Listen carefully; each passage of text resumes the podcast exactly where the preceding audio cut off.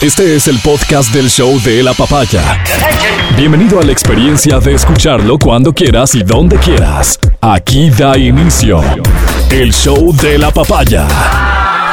¿Cómo estás? Muy buenos días. Da inicio el show de la papaya, una semana muy importante para el país. Hoy, eh, en esta semana habrá cambio de mando, tendremos nuevo presidente de la República. Ya ha sucedido lo que ha sucedido en la Asamblea Nacional. En adelante solo queda ver lo que pase, las decisiones que tomen y ojalá sean pensando en la gente y en resolver los más graves problemas que nos, que nos perturban día a día. Ah, mucha expectativa, eh, seguramente sí, hay gente que tiene mucha expectativa, la imagen del presidente Novoa tiene que estar bien, no tiene por qué ser diferente, es un político eh, relativamente nuevo, con, con una simpatía que, que, que funcionó muy bien en campaña y ahora hay que verle ya en el ejercicio de las funciones de qué manera va defendiendo esa imagen y de qué manera va recibiendo la gente a ese mandatario, ya no candidato, ya no influencer, ya no figura de redes sociales, ya no el guapo muchacho que apareció, el presidente de la República. Es, ojalá estén listos para asumir esta delicadísima responsabilidad. Respecto a lo que ha ocurrido en la Asamblea y que por el momento creo que es pertinente no relacionar al presidente con esto, y digo por pertinente en realidad hacer todos los votos posibles para que eh, los peores escenarios que muchos nos imaginamos no sucedan y que de esto no se perjudique anticipadamente el presidente a quien hay que garantizarle gobernabilidad, evidentemente. Digo, lo sucedido en la Asamblea sí es desalentador para muchos ecuatorianos, no para todos, pero para muchos sí. Es desalentador ver que mi padre tenía una frase extraordinaria que creo que hoy se puede usar muy bien, con tontera y todo. Con tontera y todo eh, eh, es como no, no guardando las formas, es como tanto querían hacer algo que lo hicieron sin importar las formas, sin importar la imagen que dejaban, no, lo importante era hacerlo. Con tontera y todo se toman la, las comisiones que claramente hablan de sus propósitos, de sus fines, de su objetivo fundamental. Con tontera y todo lo hacen el mismo fin de semana en que, en que un, un ex convicto, un procesado, un tipo que se benefició, eh, em, según muchos han concluido, de manera muy extraña y fraudulenta de un beneficio que da la ley a ciertas personas, está libre por eso, se para en una tarima a dar un discurso y habla de que el objetivo número uno de ellos tiene que ser traer de vuelta a Correa con tontera y todo, que ese discurso se pronuncie cuando en la asamblea estaba sucediendo lo que estaba sucediendo. Se toman la Comisión de Justicia, creo que esto no, no ha sucedido antes, con la cantidad de asambleístas que tienen no daba ni en broma para que esto ocurra. Cuatro de siete. Cuatro de siete. ¿Qué te dice eso? ¿Qué lectura le puedes dar a eso? Claramente es, es, el, el, no querer exponerse a ningún tropiezo, pero frente a qué? Es querer tener el control total de las decisiones que se tomen en la Comisión de Justicia que tienen entre manos. Esa es una comisión que, por ejemplo, en algún momento tramitó, dio paso a una, no sé cuántas, amnistías. Podríamos decir que está entre sus responsabilidades piensan otorgar amnistías. ¿A quién? ¿Cuatro de siete? En serio, no les interesa en lo absoluto lo que un sector de este país pueda decir o opinar respecto de eso. Van y lo hacen. Cuatro de siete. Y luego ponen a una muy popular política ecuatoriana y muy popular no precisamente por acciones que uno pudiera reivindicar como qué extraordinaria política ha sido esta, qué, qué cosas tan buenas ha provocado para el país, sino más bien por todo lo que hoy también es la política, lo viral, los memes, la burla, lamentablemente.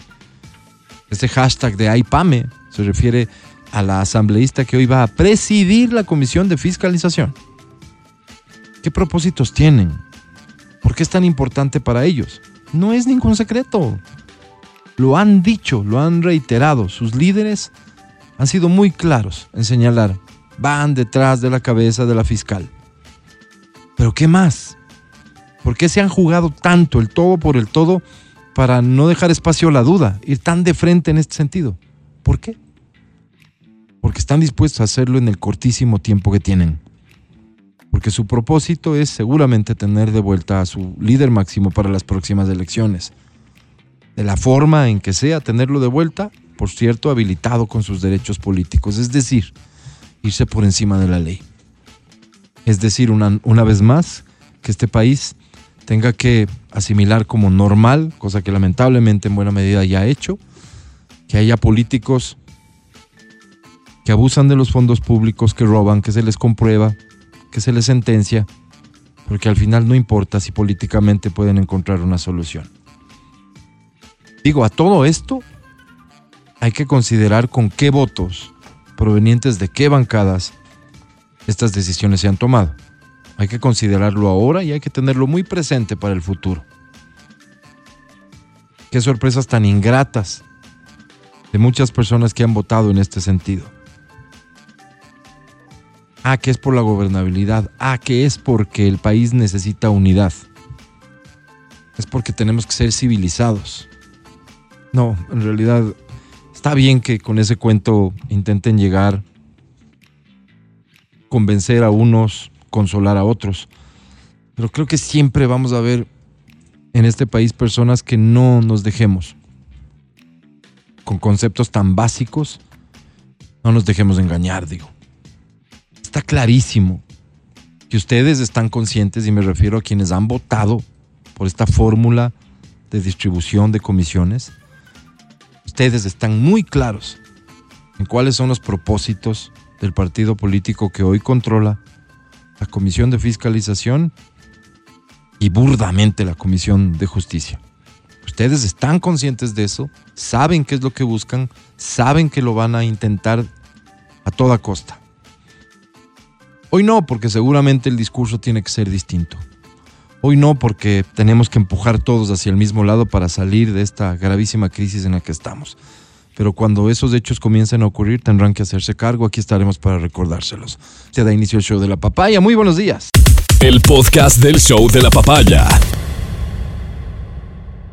En Argentina, en cambio, y hay que decir bien clarito, en cambio ha ganado mi ley para sorpresa de muchísimos, porque la verdad es que más allá de la altísima popularidad de semejante personaje, eh, eh, creo que ya ha llegado el momento de, de segunda vuelta, de balotaje, como quieras llamarlo. Mucha gente ya se puso a observar que el señor a ratos tenía comportamientos este, extraños. Raros, sí. Raros y que esto le puede asustar a cualquiera. Locos, Sí. correcto. A mí me asusta, no sé qué. Ame, ¿cómo estás? Muy buenos días. muy bien. Espero que tengan una super semana. Ay, Alvarito, ¿Te no quería dejar. Sí, me Sí. asusta ese tema. No, Pero te no. gusta como la canción. No, no, no, Ah. me asusta, no. Solo te asusta. so- Solo me asusta, sí. Ya, He no, visto no. algunas declaraciones de él. De hecho, Sí. no sé si es verdad que una vez agradeció hasta el perro también y a su hermana. Dice, dice sí, que dice que él, él ha dicho claramente que, que su A las perro es que le han que- que apoyado tiene siempre. no no y que además él tiene pláticas con su perro. Ah, mira, o Yo sea, también. Sí, sí, sí, Yo claro. también, no está tan descabellado. Bueno, por eso digo, es que es que es para interpretación de Yo cada me, quien. Yo me acuerdo haber visto también una declaración de él donde mm, eh, publicaba que quiere desaparecer muchísimos ministerios, muchísimos, quedarse claro. creo que con cinco, si no me equivoco, ocho Claro, más. claro. Lo acabo de escuchar. en Ah, Sí. ocho, de verdad. Sí, sí, sí, sí, sí, sí, eso está claro. Digo, su, su, digamos, su visión de lo que debe ser el Estado es, es, es la parte que, que más adeptos la ha traído. Porque estás, a- ¿de qué, ¿de qué se trata esto? En política, en discusiones, tú le dices a la gente, es que todos estos vagos se van a ir a la casa porque estas instituciones no sirven para nada. Y la gente te aplaude. que se vaya, claro. O sea, es que la gente no está para analizar en el fondo de, espérate un ratito, y pero ¿quién va a hacer eso? Claro. Y, y sabes que no, sí necesito que esa persona esté ahí, Claro. porque si no, ¿de qué manera de- vamos a de acceder? salud, ¿Qué sé yo? por ejemplo, quería eliminarlo. Exactamente. O sea, todo esto entre el discurso político, que por cierto es en buena medida el que le lleva a ganar la elección, y la práctica del ejercicio del poder, yo creo que va a haber una distancia importante, pero estamos ante tal vez el político más radicalmente de derecha que ha sido elegido recientemente. Seguramente sí, seguramente en el sí. continente, En, en- en el- claro, en nuestra región, sin lugar a Así es, dudas. ¿Cómo estás, Angie? Buenos días. Buenos días, buenos días. Yo feliz, la verdad. Buen fin Qué de bueno. semana. Eh, hecha las tareas, ¿no? Estoy actualizadita Bien. en todas las cosas que tenía pendientes, así que eso te, te Aprovechaste el relaja, ¿no? tiempito, sí. Sí, sí, sí. Te da o sea, descanso quitarte los de pendientes de, conciencia. la cabeza eh, te, te deja hasta dormir en paz. Sin lugar a dudas. sí, Eso ¿no? digo, descansar, De la, la plata y conciencia. las deudas sí, eso no Sí. me preocupa. No, porque al final, si A no hay la- plata, ¿para qué te preocupas? Si no hay con qué pagar, ¿para qué te preocupas? Oye, mucha gente tiene en, en- en la mente tal vez este inquietudes respecto de mi ley o puede suceder que como digamos Argentina está lejos de Ecuador, no estás muy al tanto de quién Pero es como Javier región Milei. sí nos importa. Claro Eh, que Esto tiene una incidencia clave. Yo estoy feliz de que haya ganado mi ley, en cambio. Sí. Fíjate, más allá de las preocupaciones que muchos tienen, yo estoy feliz. Eh, no, no puedo dejar de decir que me parece eh, que, que es una persona con altísimo riesgo de fracasar en su gestión por sus formas. Porque, porque en realidad es como que está bien para el show, para el circo, para el video, para el meme, para la risa. Pero habrá que ver cómo eso se traduce en un jefe de Estado, pues.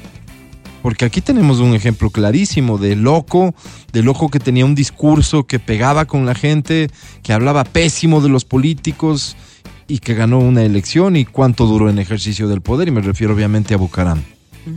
¿no es cierto? Y que dicen muchos, fíjate, esto hay que reconocérselo, dicen muchos que su plan económico no era descabellado como todo él Mira. y que en caso de llegar a, a haberse ejecutado, tal vez podríamos haber dado un paso interesante para evitar la grave crisis que vino después. Todo, todo ¿Qué entra en crees el que campo de las en la, en probabilidades. la política? ¿Qué crees que pesa más? ¿El mensaje o el mensajero finalmente? En este caso, las dos. Fíjate, yo te quiero presentar un video. Solo te mandé uno, Feli, o tienes, tienes otro que es más largo eh, eh, y que es una conversación con una periodista. Porque esto en realidad es una locura absoluta. A ver. Pero te, pero te presenta Javier Milei. O sea, creo yo, no sé cuánto ha madurado desde este momento Aparte el de look. una entrevista. No, no, el look es increíble. El look es Sandro. ¿Cuánto habrá madurado? ¿Cuánto habrá entendido que es necesario ser radical? Si es que estás convencido de eso en tu ejecutoria política, pero que, pero que tus formas y tus mensajes tienen que ser ya a estas alturas los de un jefe de Estado. ¿Cuánto, ¿Cuánto habrá cambiado? Seguro hay un montón de análisis interesantes de quienes sí han seguido la pista, pero esta es una plática que te puede ayudar mucho a entender quién es el nuevo presidente de la Argentina, Javier Milei. Dale, Feli. Al zurdo de mierda no le podés dar ni un Pero- milímetro. Pero, ¿Me podés definir zurdo de mierda que no Todos lo los que, digamos, los colectivistas, los que ponen, digamos, o sea, esa idea. A ver, ¿Por qué le pones de mierda, digamos? Porque son una mierda. O Pero sea, si- no, pero pero, eso- es que eso si es pensás, pero no, pero digo, pero si pensás distinto te van, a, descalificador. te van a aniquilar. Ese es el punto. Es decir, vos al zurdo no le podés dar un milímetro, porque le das un milímetro y lo toma para destrozarte. Es decir, usa, digamos, o sea, vos no podés negociar con el zurdo, no se negocia. No se negocia con esa mierda, no se negocia porque te van a llevar puesto. Si tienen un golpeador que caga trompadas a la mujer, digamos, si es de ellos, ¿me? Se pone el, el pañuelito verde y grita todo el tiempo contra el neoliberalismo, lo ocultan. ¿Me entendés? O sea, si de repente hay alguien que acosó a otra, a una- un periodista que acosa a otra periodista, lo ocultan. Es decir, a todos los de ellos lo ocultan, todas esas aberraciones la ocultan.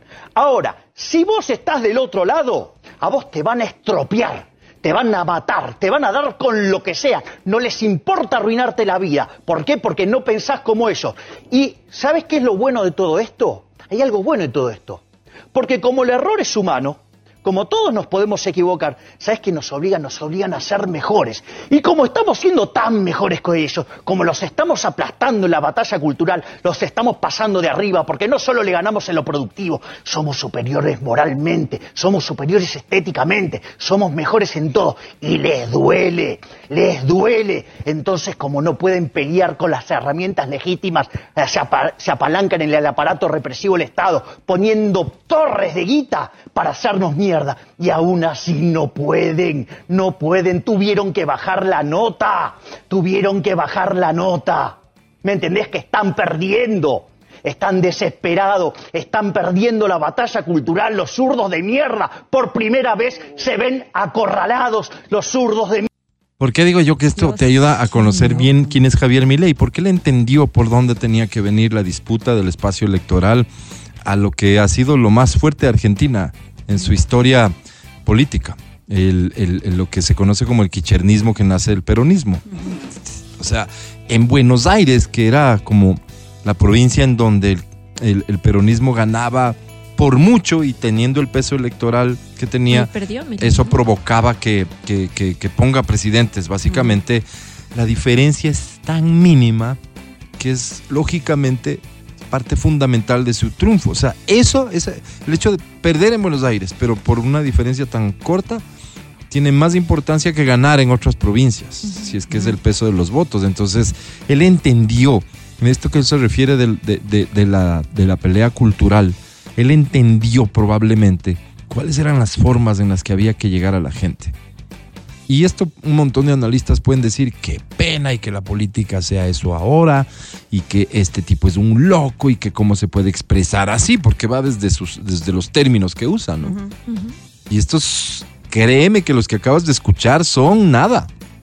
Al lado de, tengo un fragmento de una declaración de él en donde utiliza palabras más gruesas. Perdón, perdón si, si las hago públicas, pero lo hago con advirtiendo que a quienes nos escuchan eviten por favor que, que- que, por ejemplo menores de edad o si es que tu sensibilidad no da para escuchar palabras un poquito más fuertes o bastante más fuertes. Eh, este es un extracto pequeño de alguna intervención de él, de una entrevista, no sé, pero que nos permite en cambio conocer bien eh, eh, cómo él se presentó a la sociedad.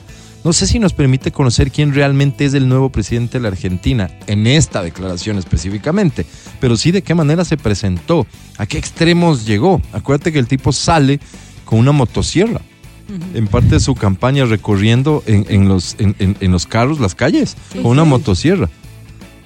¿No? ¿Qué significa? O sea, es ¿Alguna que con eso iba a cortar, ¿Pero lo claro, con eso iba a cortar raíz, ¿no? de raíz este, La- eh, la al, al- corrupción. al Estado y todo lo que él defiende. Así que este es otro, esta es otra intervención de Javier Milei con palabras un poquito o bastante Más fuertes. Más fuertes, sí, sí, ahí va. Zurdos, hijo de puta, ahí tienen. Las pelotas voy a pedir Estado. El Estado metete en el orto, la concha puta de tu madre. ¿Sabes qué? Me lo paso por el orto el Estado. Tomá, ¿sabes qué es esto, hijo de puta? ¿Sabes qué es? La bandera anarcocapitalista. ¿Sí? La bandera de los liberales libertarios. El amarillo tiene que ver con la capacidad de generar riqueza, es decir, el oro. ¿Sí? Y el negro tiene que ver con la anarquía. ¿Sabes dónde voy a pedir Estado? En la concha de tu madre, zurdo. Ese, ese, eh, ese es el tipo que de a poco fue penetrando en la sociedad argentina, pues. ¿Y por qué va a haber receptividad con una persona que tiene un discurso así? ¿Por qué hubo receptividad en el Ecuador cuando apareció Bucaram diciendo las cosas que decía? No me acuerdo un Bucaram así tan, tan, tan, Tan explícito. tan explícito, no. No. Mucho más grotesco, sí, perdón. Perdón, porque... Ordinario en la forma, Y- y pero sí, no. Pero no hoy la- incluso en el discurso. Fíjate vos que Bucarán es de coger y tuitear cosas relativas a su, a, su actividad sexual, Mm, a su infidelidad con, con- con- con la santa Doña Rosita, ¿no? Y reconociendo que él ha tenido y tiene mujeres por todo lado. Y que él es así, que su debilidad son las mujeres y tal, hablando de la homosexualidad de, de otras personas, qué sé yo. O sea, es mucho más grotesco, mucho más grotesco. Este señor, ¿de qué forma entró? ¿Cómo logró? Ni más ni menos que convertirse en el presidente de la Argentina. En buena medida, los países que toman este tipo de decisiones también se ven influidos por las graves crisis que, que- que- que le aquejan, pues. Como rival en segunda vuelta tuvo ni más ni menos que al ministro de Economía en la situación económica tan compleja que vive la Argentina. O sea, de hecho decían que en el debate, por ejemplo, de segunda vuelta, le faltó mucho a Milley eh, eh, hablarle a la gente respecto de que su rival es el responsable de la grave crisis que están viviendo y que él estuvo más bien a la defensiva. Bueno, nada de Que sus de hecho pronósticos. Argentina no se levanta de, de una buena crisis, porque yo me acuerdo que cuando fue acá la crisis de, de bancaria y todo Ujú. esto, el feriado y todo eso, Ya estaba. ya Argentina ¿Se ya acuerdan del famoso corralito? estaba mal, no, no me acuerdo del famoso corralito. Sí, claro, es como mm, la tragedia que vivió económicamente Pero- la Argentina hace... Exacto, pero Claro. llevan unos, unas buenas décadas que te- Sí. Argentina no termina de despuntar. Sí. O sea, realmente la expectativa que hay es alta. A mí sí me hace un poco de ruido su forma, ¿no? Ah, no. Porque esperas de un político sea quien sea y sea lo que piense, que sea político eso, justamente el buen manejo eh, del arte, digamos, de, de- de- de la oratoria, de expresar sus ideas. Sí está bien descolocado el tipo, pero Sí. pues veamos, a ver si con ese mismo ímpetu que da discurso y que se ganó los votos en esta segunda vuelta, pues logra hacer eh, eso que, que le falta a la Argentina, o sea, realmente ponerte la, la camiseta. Oye, te voy a pedir una canción de los Rolling Stones para comenzar el programa. Eh, Eh, en, en alguna parte de la campaña al- algo, algo hizo mi ley con eso, pero Es que en su juventud, de hecho, decían que cantaba covers en una banda. Ah, mira. Este, Sí, sí, sí. mira, yo, yo, yo creo que también cabe otra lectura y es que lo decepcionada que estará la sociedad argentina de quienes Total. ostentan el poder hoy, o sea, del quichernismo, Claro, ya va de. para que pese a todos, todo lo que es mi ley, mi ley haya ganado. Nada, vamos con No, y él. además que estás hablando Imagínate también. vos si tenías un, si tenías un candidato que no tenga estos excesos, este, eh, eh, en forma, que sostenga un discurso, por cierto, totalmente contrario a lo de, a- a lo de ellos, en fin. O sea, capaz que no había ni segunda vuelta. No, pero yo digo, a nosotros nos asombra porque nosotros eh, en cierta medida todavía estamos acostumbrados a, a decir las cosas así en corto. O sea, sí podemos expresarnos así, pero en corto. Pero el argentino es mucho más abierto. Yo diría Claro. que de Sí, Latinoamérica justamente yo encabezaría la lista el argentino y de él le sigue el colombiano en ser mal hablados y decir Sí, las sí, cosas. Así que de pronto a Oigan, nosotros nos hace ruido. Me para encantaría ellos. saber qué opinas si es que hay gente que nos está escuchando que es de sean Argentina o tiene sí. familia Ajá. argentina que nos comente al respecto qué opina. Me estaba acordando también Hace 10 años yo estuve en una cumbre de comunicación política que fue justamente En en Argentina. Sí, qué lindo. Y mi ley estaba entre las charlas que uno tenía, porque te dan opciones a visitar, ¿no? Porque hay muchas salas para que tú entres a verla, ¿Y a escuchar. sí, eh, de hecho era una de las salas más repletas para que vean, porque la mayoría que vamos a, eh, que viajan a esas cumbres de comunicación política se llenan de extranjeros, no más que de locales, Claro. se, llegan de extra- se llenan de extranjeros. Entonces uno ve- mm, te dan en el cronograma y tú revisas quién está de ponente nice, ¿no? y dices, ya, a esta hora me voy a esta conferencia y eso era a reventar. O sea, esto estoy hablando hace 10 años ya, ¿no? O sea, ya desde hace 10 años ya generaba El, polémica. el- el tipo viene trabajando mucho, Sí. pero insisto en esto, digo, más allá de sus, de sus ideas en lo político, en lo económico, que es en donde está su expertise además, él habla claramente de dolarizar la economía argentina, aunque en campaña tuvo que sonar un poco un poco más, ah, no, esto va a ser un proceso, no se asusten, ¿por qué? Porque le montaron una campaña que basada en los traumas que puede No traer a la menos. sociedad la dolarización de la economía, ¿no es cierto? Poniéndonos de mala referencia a nosotros los ecuatorianos, en fin, digo, todos tienen sus, sus mañas en, en- en- en la comunicación política.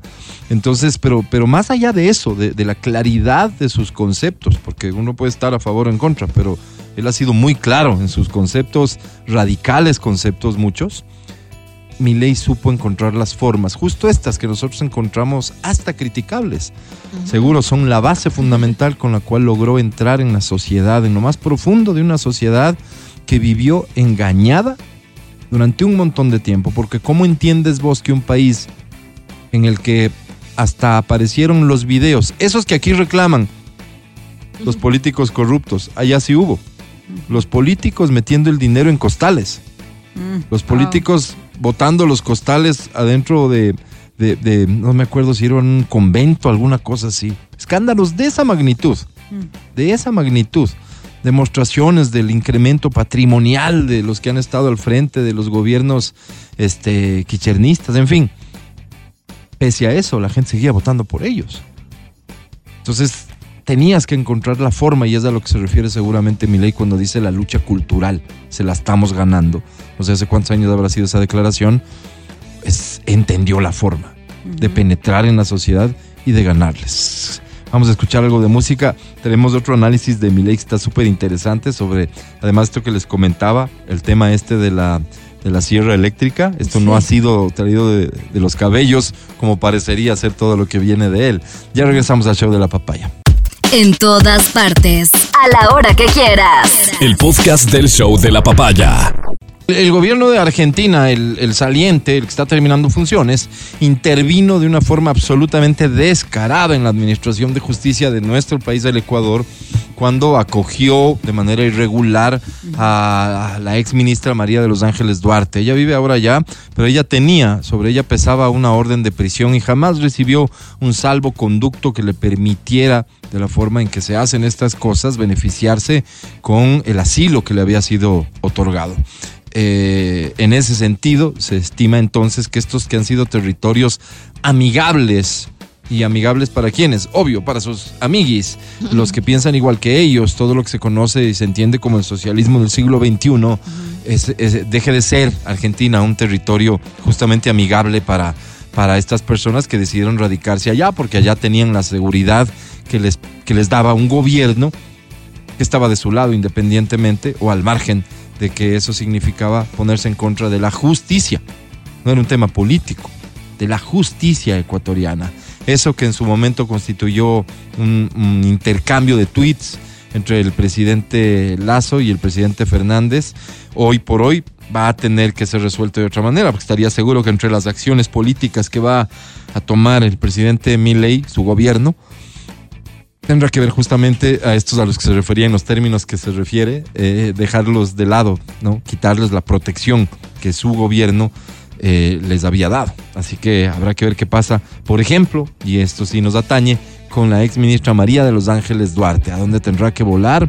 Pues ahí tiene territorios que sí le, le son todavía como amistosos, ¿no es cierto? Podría eh, ir aquí cerca a Colombia, donde Gustavo Petro reaccionó de una manera increíble, increíble. Ya cuando eres presidente, ¿has visto que todos los presidentes se felicitan cuando gana, cuando algo pasa? sea Hipócritamente, de eso Claro, se o trata sea, la política. pero por Dios, o sea, además un proceso electoral donde el pueblo decide.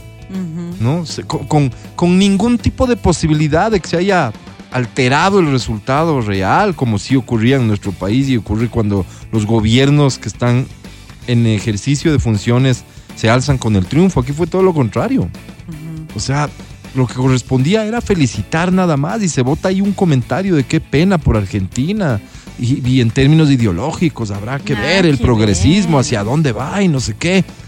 Provoca una respuesta que se merecía sin lugar a dudas del presidente Bukele, en cambio, que es el rockstar de los presidentes del mundo, diciéndole, ahora dilo sin llorar. Entonces son, son el hazme reír, pues. Claro. O sea, el presidente Petro no es que esté atravesando el mejor momento no. de popularidad Cero. en su país, ¿no es cierto? Pero, Y, y con una cosa así, imagínate. no, Hay, pues. hay una cosa que había dicho también mi ley, bueno, entre varias de las propuestas que, que tuvo de campaña, pero uno que me llamó la atención es la, la libre venta de órganos para tras- trasplantes.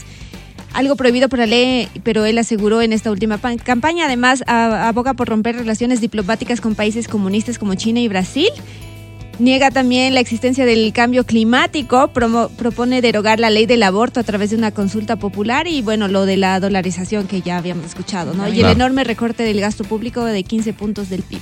Esto, esto es, esta es la parte clave que eh, los políticos pueden ofrecer mucho en campaña y que la gente, sin comprender lo que eso significa, va y apoya y aplaude, ¿no es cierto? Porque tenemos como sociedad la idea de que todo el funcionario público es un vago, es este eh, está mantenido por nosotros y no sé qué. ¿Has visto la forma en que les increpamos muchas veces diciendo yo te pago tu sueldo, así que Sí. son funcionarios públicos. Esta discusión, efectivamente habrá de todo, esta discusión ya cuando se tenga que aterrizar en una decisión que tiene incidencia directa en la economía, porque imagínate dejar a miles y miles de Claro, personas sin ingresos, entonces No, y que además hace, eh, ralentiza el, el trabajo de, de un gobierno. O sea, yo, yo, por ejemplo, ese no hubiera sido un, un buen tema eh, como para, dis- o sea, para discutirlo sí, obviamente, pero, pero no para darle el voto, digamos que yo fuera Argentina. Me preocuparía, porque si de por sí el Estado casi siempre es lento y, y podemos generalizar eso en Latinoamérica. En sus procesos, imagínate de 18 dejarle a 8 ministerios. Sí, claro. ¿Qué tanta carga laboral va a haber allí? ¿Qué tanto va a Y porque sabemos que las campañas no son precisamente por lo rápido que van, por lo superficiales que van, porque están más basadas en formas que en fondo. Claro. Seguro él no explicó a, a los ciudadanos argentinos, miren, esto lo voy a manejar así, lo voy a hacer así y nos va a beneficiar de esta manera. Simplemente es esta idea que tenemos de que hay que achicar lo público. De hecho, fíjate que eh, eh, lo ofreces en campaña. Cuando llegas al poder, ¿cómo lo haces? no sé, Claro. es O sea, no, es tan sencillo de hacer porque hay, hay, hay normativa, en fin. Lo más chistoso de todo, este, bien entre comillas lo de chistoso, es que hay políticos que no estando a favor de esas políticas, luego exigen a los que ganaron que cumplan sus promesas. Mm. Y todo es por seguir siendo oposición al político que ganó. ¿Entiendes lo que digo? Es, yo no creo que el Estado deba achicarse de esa manera, pero él ofreció que debe achicarse. ¿Por qué no cumples eso? Porque el tema es mostrarte distinto y contrario, ¿no? Claro. Es la política. Se le viene cuesta arriba, ¿ah? o sea, obviamente. Pero Porque creo no es yo, que ganó ¿sabes qué? así eh, en una primera vuelta. Pero ha ganado con una bastante diferencia eh, importante, más lógico, allá de lo que se lógico, pensaba. Lógico, pero no es un presidente pues que al inicio ya todo el mundo lo aceptó. No, o sea, porque además- obviamente tiene usted esta, esta, este gran colectivo que va a estar expectante de qué va a hacer y ¿Qué sucede con nuestros países? ¿Qué sucede con nuestros países después de que vienes de un periodo tan largo en donde una fuerza política ha estado en control? Y la Argentina no es la excepción. Mira lo que le sucedió a Macri. Porque Macri ya estuvo.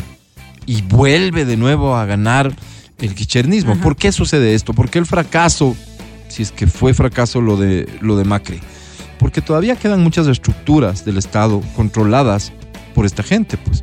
Entonces, fácil esa tarea de echar abajo todas esas estructuras, no es. O sea, fácil está para quejarse y poner un tuit diciendo, este, tiene que bajarse todas las cabezas, tiene que eliminar los mandos medios, porque esos son, en nuestro caso, ah, que esos son los correístas. Bájate pues de esos mandos medios, todos, identifícalos, reemplázales. Todos esos- todas esas son cosas que ya en el ejercicio de la política no son tan sencillos. ¿Qué tan sencillo le va a resultar dolarizar la economía? Pero, ¿qué tiene sí a su favor? Evidentemente, que el mundo occidental en su gran mayoría va a estar para apoyarlo, para evitar que fracase. Porque esta sí es una pelea ya, en esos niveles va a ser una pelea en donde la geopolítica juega un papel importante. No queremos que Argentina quiera o pueda volver a ser presa del socialismo. Más bien al socialismo hay que cortarle un poco las alas, que se debilite regionalmente. Es el pensar seguramente de muchos que ven en ese contexto las cosas. Si tienes a un Brasil en manos del socialismo, de Chile me imagino que no pueden decir eso con total claridad. El, pre- el presidente Boric ha dado unas señales de pragmatismo en muchas cosas que ellos se han sentido decepcionados. Pero claramente Colombia está en el camino del socialismo. Tienes a Venezuela, tienes a Nicaragua, que por cierto, felicidades a Nicaragua, tiene la Miss Universo. Qué hermoso por primera vez, guapísima, ¿no? ¿no es cierto? Pero ¿qué podríamos decir? El Ecuador ahora es tal vez una pequeña incertidumbre, no sabemos para dónde va a ir. Pero no tienen el control de la región como en su momento lo tuvieron y como pretendían volverlo a tener. Entonces, hay países, hay fuerzas que seguramente van a apoyar la gestión de mi ley. Que sea lo mejor, obviamente, para todos. El ecuatoriano se ha beneficiado de que la economía argentina esté mal, porque entonces por el tipo de cambio vas y te la pasas bien con, con pocos dólares. Eh, eso no es lo deseable al final. Eh, que exista una buena relación, que Argentina que tiene la capacidad de ser un, un país muy importante económicamente lo logre y que buenas relaciones con ese país más bien abrir mercados y demás eso sí sea de beneficio para el Ecuador ojalá que todo que todo salga bien Suscríbete. Este es el podcast del show de la papaya. ¿Recuerdan ustedes lo popular que fue toda esta onda de Shakira cuando ella sale y dice en su canción las mujeres ya no lloran, las, mujeres facturan. facturan. Se hizo ¿Se acuerdan himno, ¿no? ustedes cómo en efecto esto se convirtió en una bandera de la lucha por las mujeres? Claro que sí, o sea, es- tiene un mensaje muy poderoso, independientemente de que luego mereció mucha crítica porque ya estaba como que muy llorona Shakira y sobre lo mismo y lo mismo y lo mismo y lo mismo, pero cada canción demostraba que ella tenía detrás la razón porque facturaba, facturaba, facturaba y facturaba. El tema, lo que hoy le recuerdan a Shakira, es que quien factura tiene que pagar impuestos. Pero ya ganó el Latin Grammy con eso ya. Y, y ganó el Latin Grammy. Y además, el rollo al que me estoy refiriendo tiene que ver con años anteriores. Si no me equivoco, de 2012 a 2014. Es España quien, como Estado, interpuso una demanda por defraudación fiscal y que esto ha encontrado una, entre comillas, solución en las últimas horas. Este ¿Ah, es sí? la, eh, el momento exacto en que Shakira, ni más ni menos que acepta acepta haber defraudado al fisco en España. Escuchen. Ahora, me imagino que usted ya ha tenido conocimiento a través de sus letrados de lo que implica este escrito. Sí. ¿eh? Ya sabe usted que tiene usted que reconocer los hechos y aceptar las penas. En otros casos daríamos lectura a las modificaciones que se han introducido, pero como este escrito ya viene firmado por usted, el tribunal presume que usted ha tenido pleno conocimiento de lo que, de lo que consta en este escrito. Así es. Desde este conocimiento, ¿usted reconoce los hechos y se conforma con las nuevas penas que le han sido solicitadas? Sí. Muy bien. Pues puede volver a su. Puede volver a su. Gracias. A usted. Así, sin más ni más. Qué fuerte, ¿no? Nada más. Oye, pero debe ser súper súper heavy el tema en España porque, a ver, Shakira, y no por defenderla, que pague lo que tenga que pagar, ojo, o sea, para eso hacen platica. Eh, y para eso está facturando, ¿no? 14,5 Según ella. millones. Pero acuérdate que Messi también tuvo problemas, un montón de gente, o sea. España es de esos que no te perdonan nada. Imagínate que acá se hiciera, ser, supongo, acá ¿no? se hiciera el tema, ¿no? Claro. Estamos hablando de una suma de casi 14 millones de dólares que tenía ella hasta el año pasado. En septiembre del 2022, cuando la Fiscalía Española la cita por primera vez eh, por seis cargos de evasión de impuestos, 14 millones. Imagínate, me imagino de euros, yo dije dólares. Sí, de euros tiene que ser, claro. 14,5. ¿Qué millones de euros? 14.5. Ah, no, es que ya subió el interés, ¿no? La cantante colombiana pacta con las acusaciones en la causa de fraude fiscal. Ve rebajada la sanción económica, o sea, podía haber sido mucho más, y se ahorra para alguien como ella, que se dedica a lo que se dedica, toda la exposición de un juicio, la exposición pública de un juicio, que podría ser en realidad lo que más daño le provoque a una persona que hoy está facturando tanto o más de lo que facturaba en esos años en donde aparentemente se cometió este fraude fiscal. Y habrá que dejar de decir aparente, porque una vez que ella reconoce donde se es. cometió el fraude fiscal, dice tres síes y un gracias. Esas fueron las escuetas palabras con las que Shakira ha aceptado recientemente que defraudó 14.5 millones de euros a la Hacienda Española entre 2012 y 2014. Tres síes, sí, sí, sí y gracias. Un gracias, en efecto. Este, la cantante colombiana ha pactado finalmente con las acusaciones, Fiscalía, Abogacía del Estado y la Generalitat, una pena de tres años de cárcel que no cumplirá y el pago de una multa de 7.3 millones de euros a cambio de aceptar los hechos y de pagar la cuota defraudada. No, pues sí se le Ya la devolvió. bastante, entonces, El acuerdo ha rebajado de forma sustancial las penas y una multa de 23.5 millones, porque Fiscalía pedía inicialmente ocho años y dos meses de Ay, cárcel más esta multa. El pacto contempla también la sustitución de la pena de prisión por el pago de otra multa de 432 mil euros. Shakira va a estar libre, va a poder seguir cantando y haciendo canciones, pero en adelante eh, lo correcto es decir, ah, pues Shakira, ah, la que defraudó al fisco en España, sí, ella. La que Bueno, pero lo mismo han dicho de Messi. Oye, es que el tema, sí, el tema, eh, no sé yo de economía, o sea, discúlpeme, pero acá sería yo atrevida a decir algo, pero acá tengo los porcentajes de cuánto es lo que se le aplica en España para las fortunas, ¿no? Entonces dice, por los impuestos. los impuestos, Ajá. el 1.7 para los patrimonios entre 3 y 5.3 millones de euros, 1.7% Para los patrimonios. para los patrimonios. ¿Y, y eso se paga cada Veamos. año? Eso es lo que quiero ver, estoy justamente leyendo. 2.1, 2.1 para los patrimonios entre 5.3 y 10.6 millones de euros. Dios. Y el 3.5 para los más adinerados, aquellos cuyo patrimonio supere los 10.6 millones de euros. Haciendo un cálculo, yo creo que Shakira debería estar en ese porcentaje, obviamente, porque si va a pagar, si estaba debiendo casi 14 millo- 14.5 millones de euros, quiere decir que es el 3.5% de lo que ella estaba generando que tenía que pagar. Me imagino, aparte de los otros impuestos que se deben pagar, ¿no? La discusión giraba alrededor de, o sea, cuál era el punto del Estado decirle, a ver, Shakira, usted está viviendo aquí, tiene que pagar impuestos aquí. Mientras que, seguramente, asesorada por un bufete de abogados eh, con una expertise en temas tributarios enorme, le hacían decir que no, que ella era prácticamente una nómada en- eh, y que pasaba de un lado al otro y que entonces no tenía Claro, por qué pagar los Bahamas, impuestos, porque ¿no? estaba 100% radicada en España. De esa discusión, la, la solución final fue aceptar que sí defraudó al fisco y ya está de vuelta en su casa con un poco menos de su fortuna. ¿A, a cuánto, a cuánto alcanzará, cuánto alcanzará la, la fortuna? Imagínate. De Mira, Shakira. Su, residencia oficial sigue siendo Bahamas, es de lo que ella se cogía, ¿no? Las tasas son mucho más bajas en Bahamas que en. España, pero no le salió la jugada. Cuando tienes esa cantidad de plata te conviene vivir en Bahamas. Claro. O decir que vives en Bahamas.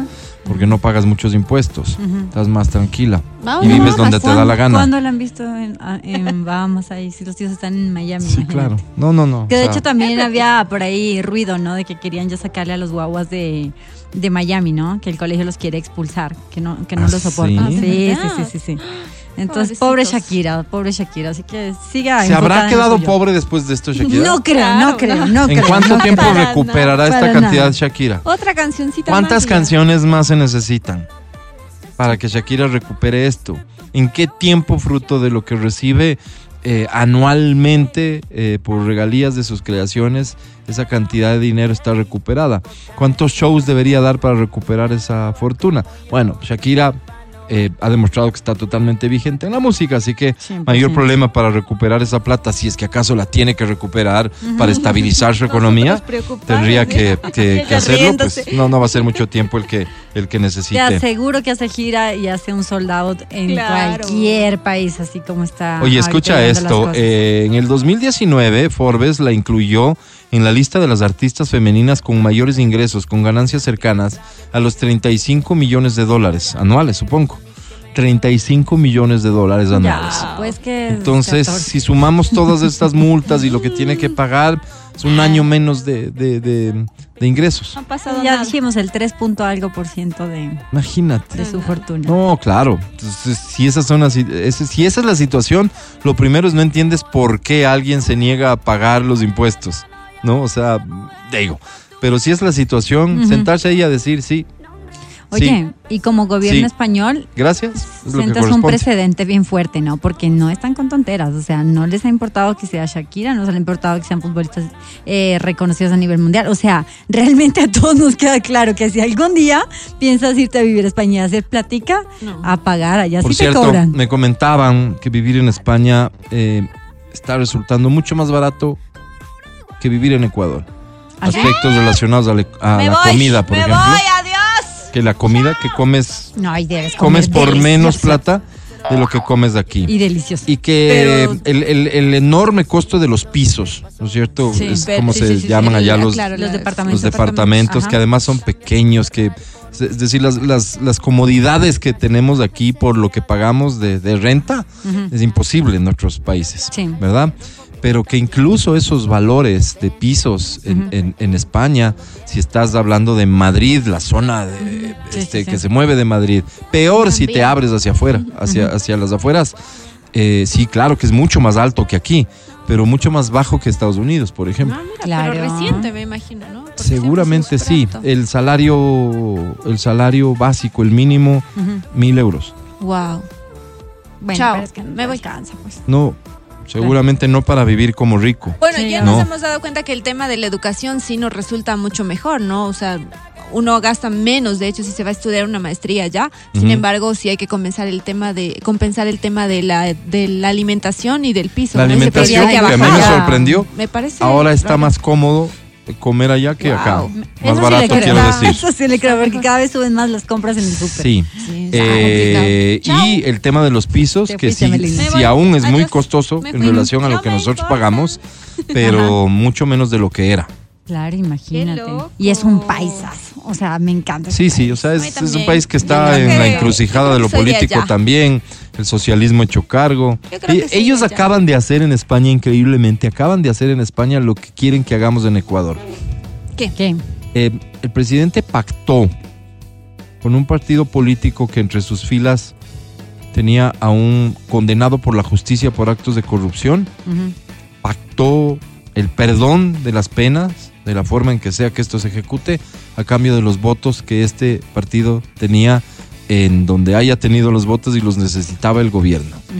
Eh, un pacto así, tal cual como el, que nos quieren forzar aquí en el, en el Ecuador. En España acaba de suceder eso. Mira. Triste, muy triste. Al aire. Verónica Rosero, Amelina Espinosa. Matías Dávila Angie Parra. y Álvaro Rosero. Seguimos con el show de la papaya en Exa FM. Ahora presentamos. Damas y caballeros, un fuerte aplauso para la Sensei de XFM.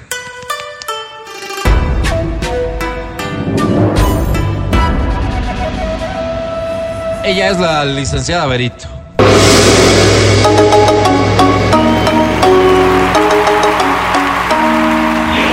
Licenciada Berito, ya hable.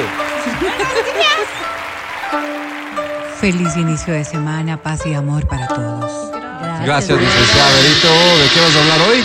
Hoy vamos a hablar de lo simpático que podemos llegar a ser. ¿Con quién? ¿Con cualquier persona? Qué difícil Simpáticos es, ¿no? Qué que difícil podemos es, llegar a qué ser. difícil, qué Eh, difícil. y, en el tono, y en el tono que dice, tan simpático. Es que, a ver. ¿sabían ustedes que entre los 7 y 9 años de edad, en esta etapa de, de- de- de la infancia, es cuando el ser agradable es vital para los seres humanos? Porque Sí, eh, en medio de lo que es su crecimiento, su desarrollo, la psicología que se maneja en estas etapas de niños, el ser agradable resulta ser trascendente. Para ellos es supremamente importante, niños y niñas, que en esta etapa el mundo aplauda lo agradables y simpáticos que pueden ser. Hay Oye, muchos- yo supongo que toda la vida, ¿no? Porque vos ves un bebé. eh, No eh, tienen eh, conciencia. y- pero un bebé es- se siente muy bien, se siente realmente bien y está feliz cuando estás teniéndole atenciones, cuando ah, que le aplaudes, ver, es ah, distinto, que le es felicitas. Eh, Está ahí el egocentrismo puro que es el narcisismo de esa etapa. Es decir, todos me aplauden. No es que yo les caigo bien. La diferencia es fundamental. Es yo soy ¿Me la puedes explicar por importante. fundamental que sea? Yo soy la lucecita que brilla.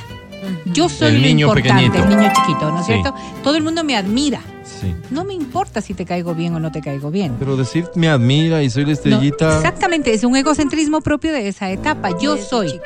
Yo soy. Por eso es que los niños. Pero no es sinónimo de esta desagrado. etapa- no, para nada. Lo- lo- resulta que en esta etapa son tan mimados. Eso es lo único que les interesa. Ser ellos quienes conduzcan todo. En la etapa de los 7 a los 9 años, la interrelación es lo que motiva el hecho de que tú seas agradable. Por eso tú ves niños que, que se pasan cogiendo a otros niños, quizás no sientan el compartir un juguete, no sientan el deseo y el anhelo real de querer hacerlo. Espérate, pero Pero que- sí, en cambio, Ajá. de que el resto admire aquello. Y por ende, ser muy simpáticos, muy agradables para el resto, aunque yo mismo no, no considere que eso sea lo loable. ¿Sabes qué? Tengo que contarles una anécdota porque es, es- para mí es chistosa. Mi mamá es mamá porque, porque tocó, pero muy buena mamá. Pero ella siempre lo ha hecho. A mí no me gustan los niños. O sea, Ok, ella ya. fue muy linda mamá con nosotros. eh, la amo. De hecho, ya mismo está de cumple mi madre esta semana. Pero ella dice, los niños son lindos hasta los tres años. De ahí se les va la gracia. Entonces, tiene mucho sentido lo que tú dices. Porque siempre es como que con los sobrinitos, ay, ay, sí, sí, sí, muy lindo, pero ya tome su chino. Y es muy así, ¿no? ¿Y con los nietos también? Ella es así, pero ella es su, es su forma de ser. Entonces, claro, es un poco parca en el trato y, y muy directa, Claro, porque claro, te lo claro. dice de frente.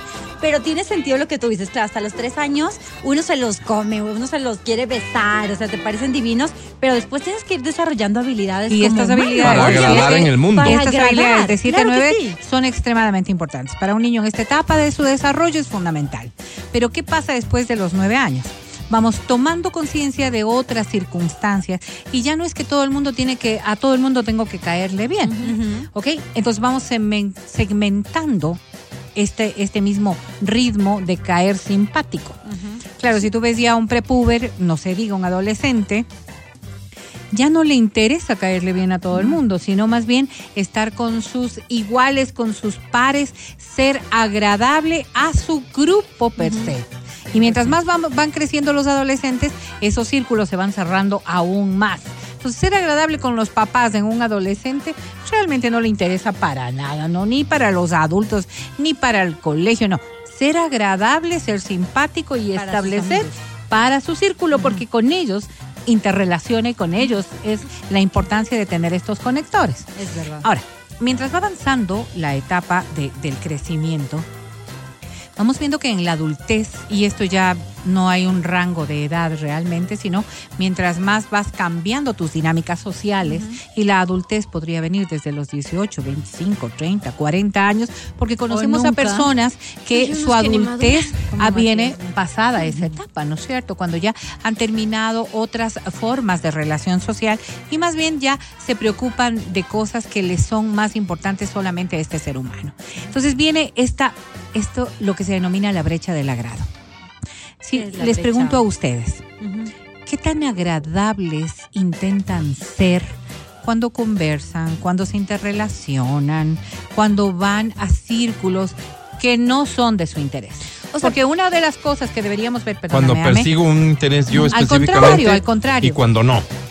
lo, pre- lo que pregunto es cuando no. Mm. Porque, claro, si yo voy a pedir trabajo, no me voy a hacer el idiota. Pues. O sea, es una falta de madurez e incoherencia total. O sea, solamente la- sería. Pero ahí o si entra a lo de la, la primera, la- el primer impacto que tú puedes tener, sea en, en un trabajo, familiarmente, con un nuevo grupo de amigos. Yo, en cambio, soy lo contrario. Yo como que primero me gusta observar, a cacharles un poquito más a las personas y de ahí como que me muestro como soy. O sea, no me importa si de entrada no Te les reservas. bien. Sí, me reservo, soy al revés. Pero mucha gente Pero te busca- reservas conscientemente de que no quieres exponerte a personas que no conoces. Exactamente, sí, es como que primero quiero analizar al grupo, quiero verles, cacharles un poquito más y de ahí como que me Muy abro. bien. O sea, esa primera impresión a mí como que no me No importa mucho, ajá, pero a muchas personas sí, o sea, Absolutamente. de entrada quieren ser aceptadas. Eh, y, pero eso digo, en Serás, esto- perdón, perdón, serás de las personas a las que muchos les dicen, no, al inicio me caía súper mal a Melina. No, porque tampoco me muestro súper así odiosa ni nada, simplemente reservada. Ok. Reservada y después ya muestro cómo soy. Ok. Claro, pero cuando hablamos de ¿Te la- caí mal al inicio, no? No, no, no. No, pero pasa, pasa. No. ¿Te acuerdas? ¿Te acuerdas cómo nos conocimos? ¿Cómo fue? No me acuerdo. Pero fue aquí en Ah, alguna no, no, reunión sí, sí, seguramente, ¿no es cierto? de reunión. Sí, no, no, no, no, mal para sí nada, no tengo ningún ningún mal recuerdo. De hecho, lo que sí puedo decir es que hay personas que parece que están haciendo lo posible por no agradarte, pero parece intencionalmente Y que quieren ser. poner una Puede Barrera. ser. Y puede Una ser. Una barrera. Y puede ser porque para estas personas el ser simpático no es lo, no es Lo necesario ni lo que buscan. Justo lo que te quería Exacto. decir, para marcar diferencia, por ejemplo, la seriedad, ¿sí? Este, el, el, el ser honestos eh, y no la hipocresía. Entonces, cuando te encuentras con alguien que intenta, en cambio, forzosamente verse como que no, yo no te voy a estar cepillando aquí para que, Ah. para que, para que tengas esta decisión en mi favor. Ya, hablemos de laboralmente, que tienes la, la responsabilidad de elegir a alguien para un cargo. Entonces llegan las personas, como decías, Vero, con una sonrisa, pero no se les va por nada, ¿no es cierto? Intentan agradarte, claro, suena lo lógico. Hay otros que llegan intencionalmente a hacer lo contrario, para mostrar o intentar mostrar que, como que un poco de seriedad, de honestidad. ¿Eso se valora en algún momento? No sé. Dependerá de, de la persona que lo esté recibiendo también, ¿no? Sí, pero vos vas a elegir a alguien que, que se muestra parco, indiferente y hasta medio... ¿Grosero? Sí. O sea, dependiendo de para lo que quiero. Medio mi ley. Dependiendo de para, para lo que quiero. sí. Oye, y si yo quiero un profesional que sé que es excelente en su trabajo, sin duda. Sí. Sin duda. No, Claro. no. No, no, es que no, no, yo Por no. favor, un cursito de relaciones. Yo jamás, jamás, jamás contrataría a alguien porque sea una persona merlina. No, no, digo eso. Es que no significa necesariamente Contrario, eso. no, Por eso te digo, o sea, esto de Que la sea competente es lo fundamental. Para mí es importante y es Sí, suficiente. Pero si es alguien que viene con esas poses Claro, contrarias a. Yo creo que los dos extremos están mal. A eso, a eso He lidiado llegar. con todo tipo de personas, la verdad, y no he tenido problemas, pero me, me resulta más chocante la persona que es La que quiere ser- excesivamente simpática. Mm. Me, me resulta ¿En muy serio? chocante. Qué rara Claro, eres, Vero. porque, porque quizás en esta brecha del agrado, ¿no es cierto? Uno tiene que aprender a valorar los límites. No todo el mundo puede ser agradable para el resto. Hay- hay- además hay que interpretar al interlocutor. Yo sí me considero una persona que me gusta interactuar mucho con la gente. Soy, soy muy de interactuar, pero respeto las formas. Si veo que una persona es como muy seria, respeto la forma. Si veo que una persona me permite entrar, es, es como leer a, a- a la, a la otra, al interlocutor, ¿no? Saber Claro, qué quiere. claro. Pero me llaman muchísimo la atención, ahí sí hago como una introspección de, del por qué uno desarrolla estas habilidades. Por ejemplo, en mi caso, tipo, tú, tú lo has dicho, pero perfecto, de 7 a 9 años, eh, en mi casa pasa una crisis fuerte y es que a mi hermanito le da una enfermedad muy fuerte y se lleva toda la atención. Entonces yo tenía que pasar de familia en familia con tíos, abuelos. Y esto hace que generes otro tipo de habilidades, de no estorbes, no incomodes, estás en casa ajena, trata de ser agradable. Entonces, y ahí fui conociendo el genio de mi abuelita por acá, el carácter de mi otro tío por acá. Entonces creo que eso me permitió desarrollar ciertas habilidades, como para interactuar en las familias, las que oran, las que no escuchan música, las que Y son pasarte relajosas. lo mejor Oye, posible donde y- sea que estés. Y tengo una, un conocimiento increíble. Conozco a toda mi familia. O sea, yo sí puedo decir, conozco a todos los núcleos de mi familia, Claro. porque viví esta situación. Oye, y cuando dicen alguien de sangre liviana, Por ejemplo, eso es empatía, no es simpatía. Ese- e- esa relación hay que tratar de hacerla, ¿no? Mm. Porque es que un- eh, creo que todos en familia tenemos a alguien de, de sangre liviana que cae bien a todo el mundo. Lo que no significa que quiera hacerse el simpático siempre, sino que genera otros lazos de comunicación en donde esta persona O sea, no es que- estorba en el momento que no es de estorbar, colabora en el momento no que es de colaborar no estoy y distinguiendo se vuelve así entre quien quiere forzosamente ser simpático a quien es simpático. No, no, simpáticos podemos ser todos. Claro, es naturalmente Sí, sí, simpático. Sí, sí, sí. Pero no, no, simpático. A ver, vamos a ver, vamos a ver. ¿Quieres No se decir algo de ti. Álvaro? ¿Ah? ¿Quieres decir algo de ti? Yo soy simpático. ah, naciste simpático. Él dice que nació simpático. Sí, Álvaro lo dice. ¿Cómo que no? Bueno, las personas que objetivamente me pueden ver van a Las coincidir personas con que le conocemos desde chiquito. Ah, eso es Sabemos No, que- la verdad es que sí, es un ser humano falso. simpático, es un ser humano simpático. falso. Pero, pero ponte, su, ponte, su mi mamá es simpatía- la que es las mamás que salen a decir él no me dio a mí trabajo Problemas. nunca problema nunca pero se refiere a la etapa de la niñez preadolescencia obvio ya cuando creces ya das Ya problemas pues pero nunca dio problemas él era tranquilito Él era tranquilito porque no quería ver nomás, pues mamá. Totalmente era mi hijo, falso. era mi hijo. Porque No era claro, o sea, Álvaro, mira, mira, es que claro, o sea, estamos viendo, ¿no es cierto? Cómo y el ejemplo es maravilloso. Porque los padres no podemos ver pues que nuestros hijos no tengan estas condiciones de simpatía. No, pero para cada papá, para cada papá, su hijo tiene atributos de simpatía. No, no, o sea, los padres sí, admiramos las simpatías de nuestros hijos. Claro, es Es que es obvio, es que no, es- sería solamente de muy poca sensibilidad que un padre no pueda mirar los atributos de sus hijos. Claro, pero como padre en cambio, cuenta, en el círculo, claro, no podemos hacernos los ciegos tampoco, pero en los círculos nos damos cuenta. Y Álvaro es un ser humano simpático, Sí, sí, sí, sí, sí, lo es, sin lugar a dudas. Ya no quiero estar más allá sobre de la mesa. De la broma, más allá del No chiste te vayas, Álvaro. son personas a quienes sí les interesa la valoración. ¿Te interesa?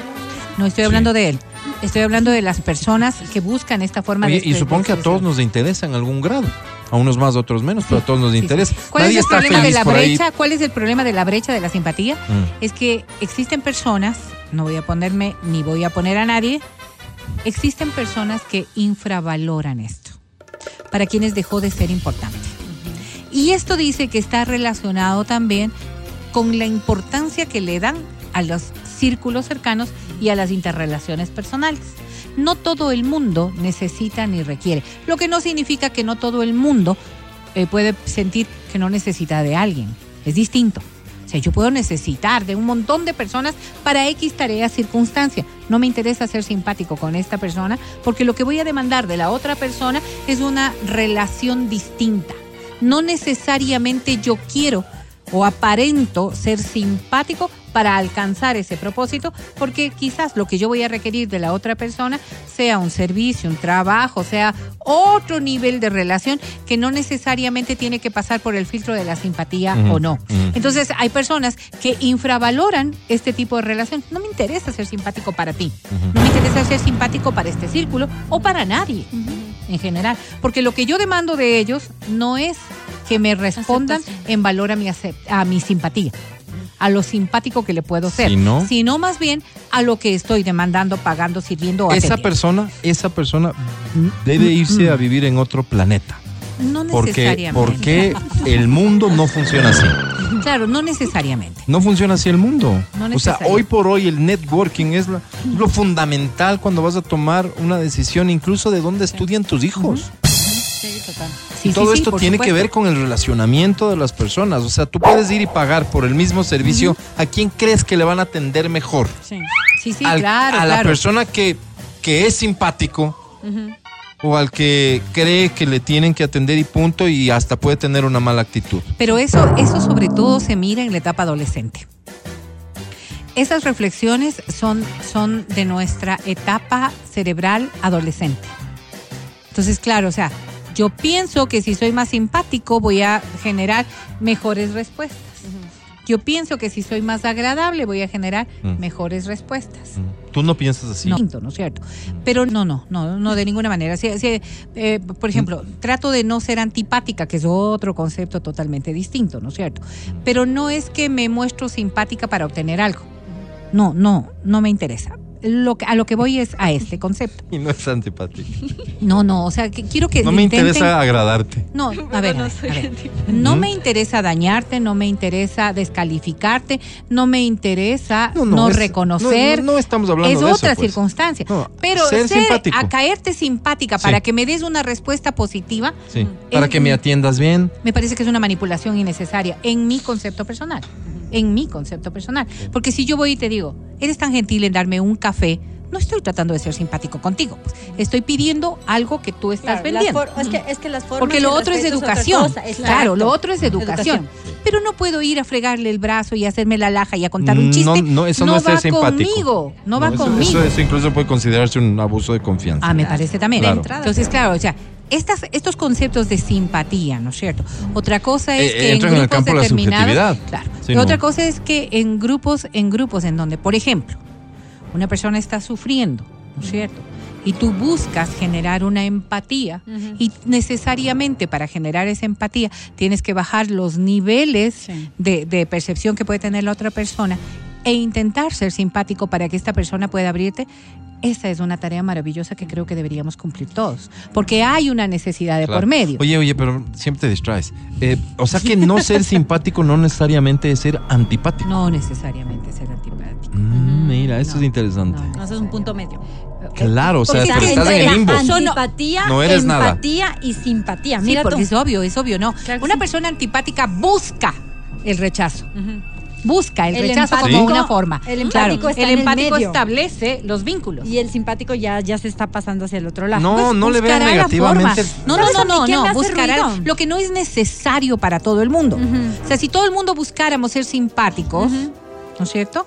No viviríamos en la sociedad en la que estamos viviendo. A mí me hace ruido la gente que es muy melosa. Eso Sí. sí. Eso, De eso sí entrada. no me gusta. O sea, es, es con lo único que no, no, no, no empatizo, digámoslo ahí, que es como esa gente que ni te conoce y ya te está tocando y peinando y poniendo el pelo detrás de la... Esa gente a mí ¿Qué me, me me da cringe. también. Digo, "Ah". Y hay ¿Qué me- personas que, Sales que voy, voy a decir algo. ay, Pancho. Una de las maneras de lidiar con el estrés es hacer lo que acabas de describir. Una persona que está extremadamente nerviosa, ansiosa, que, que no encuentra todavía el camino como para poder conectar con el resto de personas, busca estas formas de agrado no lo hagas. para, para procurar no ser rechazado. Para no ser rechazado. Sí, no me Pero gusta. es que es. yo, yo quiero que entiendan esto. Ser simpático, ser antipático, ser empático, ser normal, ser más esto, más el otro, no está ni bien ni mal en la medida en que no afectes ni te afectes. Exacto. Porque que- de las cosas que debemos entender es que no debemos buscar ser simpáticos para que nos atiendan bien. No. Si es tu es un forma de ser, concepto errado de poder sociabilizar adecuadamente.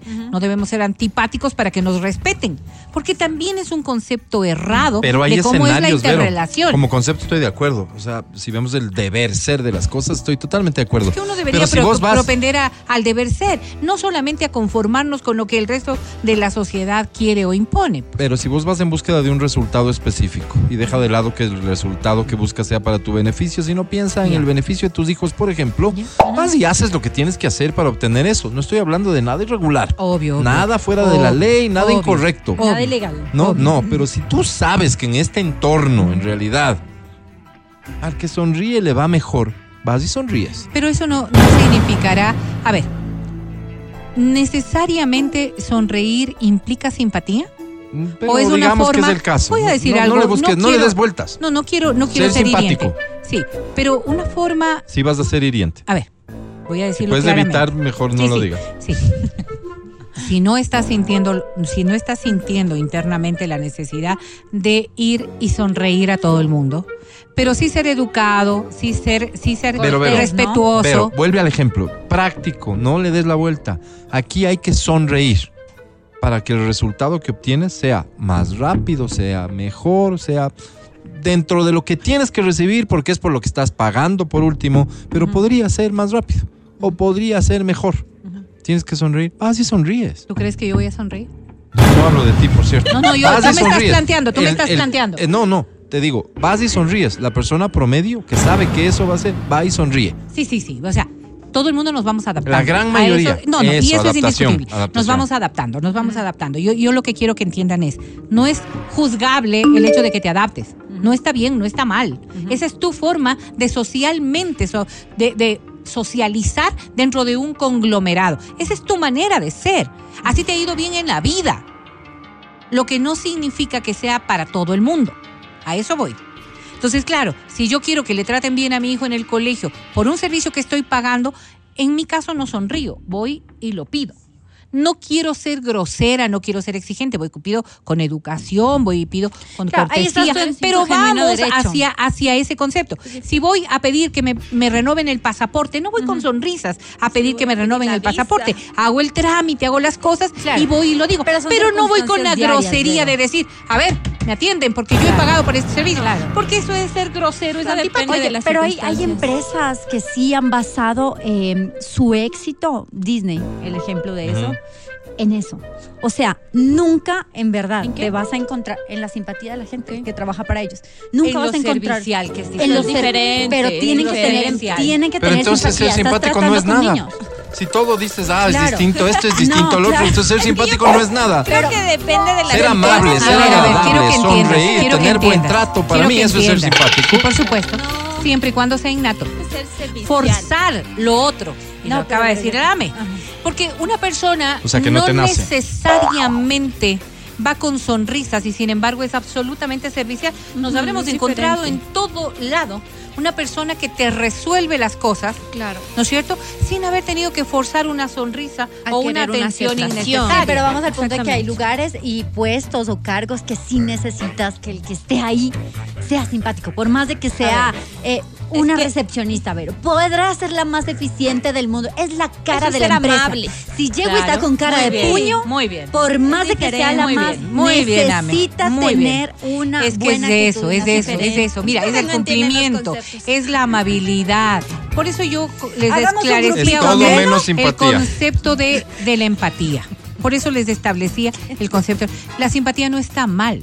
Lo que estoy hablando es de forzarte a ser simpático cuando no es tu estado. Y a lo que iba, mientras más pasan los años, menos te importa el ser simpático. Pero no significa que no eres agradable, que no eres educado, que no eres cortés, que no respetas a los otros, que no generas empatía. Tampoco es que buscas ser antipático. Pero no es el grado de esta dependencia emocional que sí tienen los, los niños en la etapa que les digo o las personas que van buscando en medio de su desarrollo emocional alcanzar estos niveles de madurez.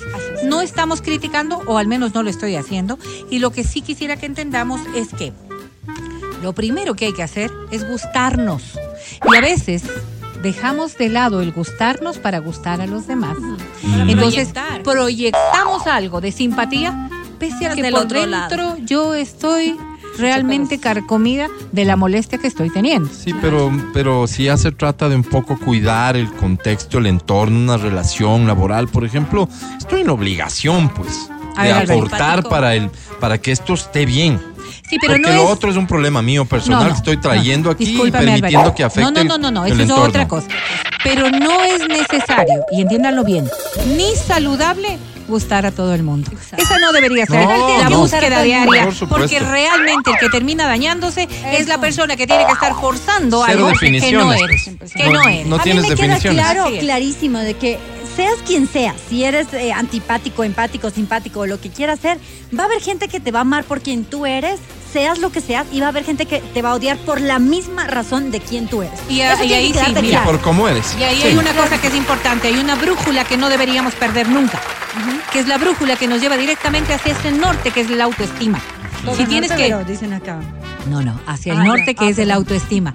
Si tienes que ir por un camino que no te lleva a la autoestima, realmente deberías meditarlo si lo que estás haciendo es lo correcto. Correcto. ¿no? Ahí sí, porque forzarse uno mismo a hacer algo que no es Total. es bien complicado para que te haga feliz a ti y haga feliz al resto. Muy bien, salvo que, que, estés persiguiendo objetivos que se, que se viabilizan por ser así. El podcast del show de la papaya. Acaba de suceder algo extraordinario. Bueno, no acaba de suceder, pero acaba de difundirse con, con digamos, con, con mucha fuerza por distintos medios y canales digitales. Algo que sucedió aparentemente en la elección más reciente de Miss Universo, ¿Qué pasó? ¿En la que pasó el sábado? la Sí. que pasó el sábado. ¿En la que ganó Miss? Colombia Sí, bien Colombia? ¿Qué pasó? se enojó.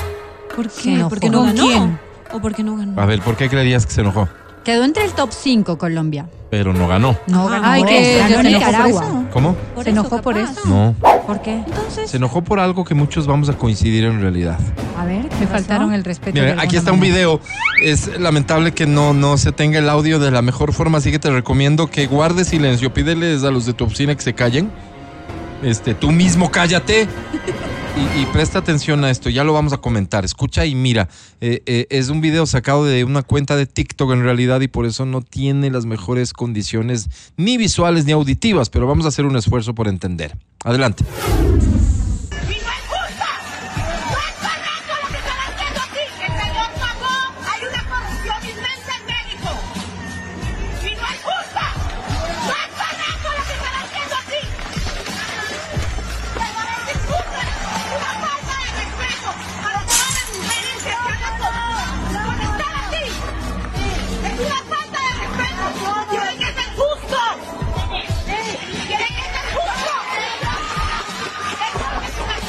Es en realidad una aparente rabieta, ¿no? No alcanzas a distinguir bien a qué se refiere.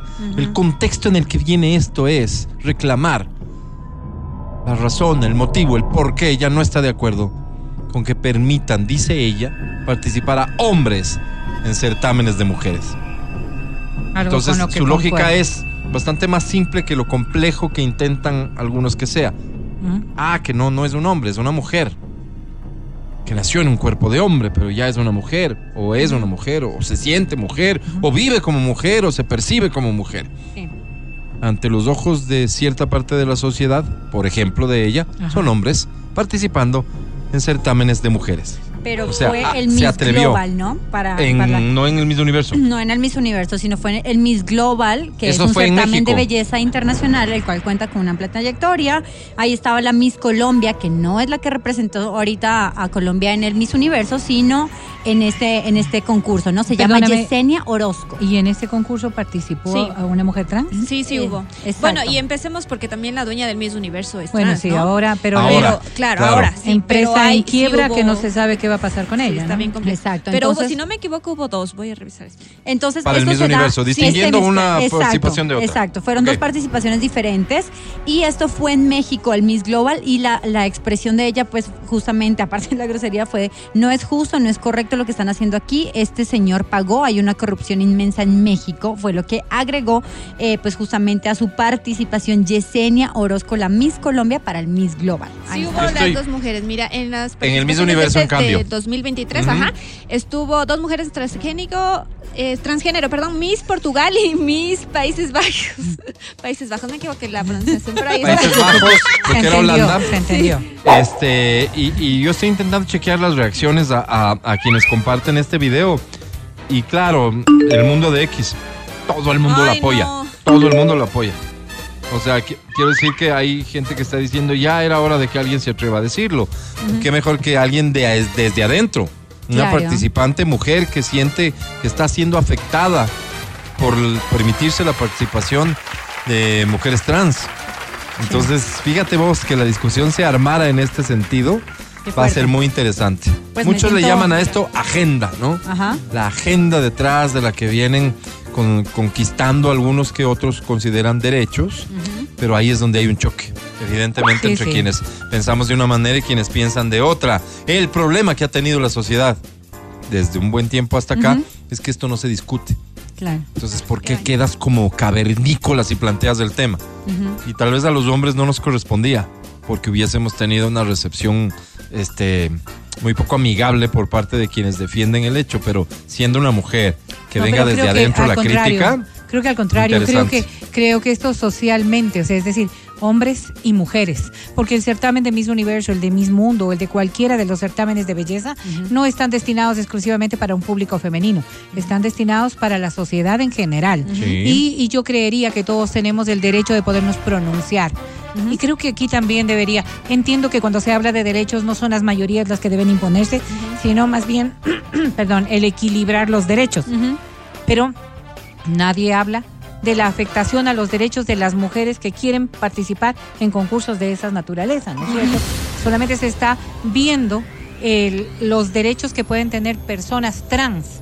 Y, y como se ha resuelto ya en otros países y como se empieza a resolver en otros lados, eh, el tema de encontrar un punto intermedio. Total. Es, es decir, que haya, que haya un baño para personas trans, que haya un baño para mujeres trans y para hombres trans, que haya un certamen de belleza, que haya algo que también se decidió recientemente, que haya competencias eh, deportivas para personas trans, que ya no vayan a las competencias olímpicas en representación de mujeres, personas trans, mujeres trans.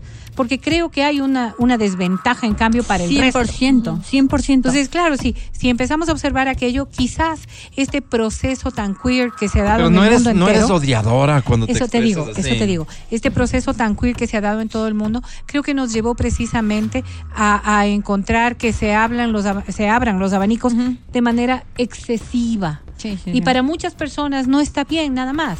No está bien. Entonces creo yo que sí deberían ser un poco más consultados también. Están ¿no? en el pleno derecho de vivir y- tener e- este tipo de libertades, pero hay que respetar ciertas condiciones. Y lo que dice Vero, me uno porque es así. O sea, por ejemplo, no yéndonos al lado de la belleza, porque sí, a, mu- a mucha gente le parece subjetiva y por eso no se le da tanto énfasis, aunque yo considero que sí deberían ser estrictos. Pero en la parte del deporte, que es donde más fácil lo podemos graficar de estas diferencias, estás hablando de, obviamente, la genética masculina, las claro. condiciones físicas, que son otra cosa. Condiciones tan solo. Nunca, nunca, nunca la mujer va a poder competir a la misma altura o nivel de las condiciones físicas de una persona que nació eh, En siendo un de cuerpo masculino. Total, es que nunca va a ser igual. Entonces, ahí ya descalificas a todas las que se vienen esforzando y vienen haciendo lo suyo, cuando perfectamente se podría abrir una categoría para, para pues, para poder de todo incluir. el mundo, ¿no? Yo creo que ahí O sea, es un poco más inclusivo, o sea, justos sí, también. justos. La justicia creo que es difícil.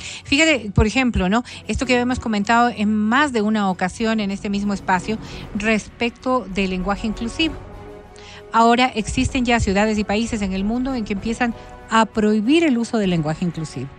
Porque las consecuencias no fue incluir, sino más bien fue distinguir. Y la- lo, lo distinto no se incluye, lo distinto se aparta.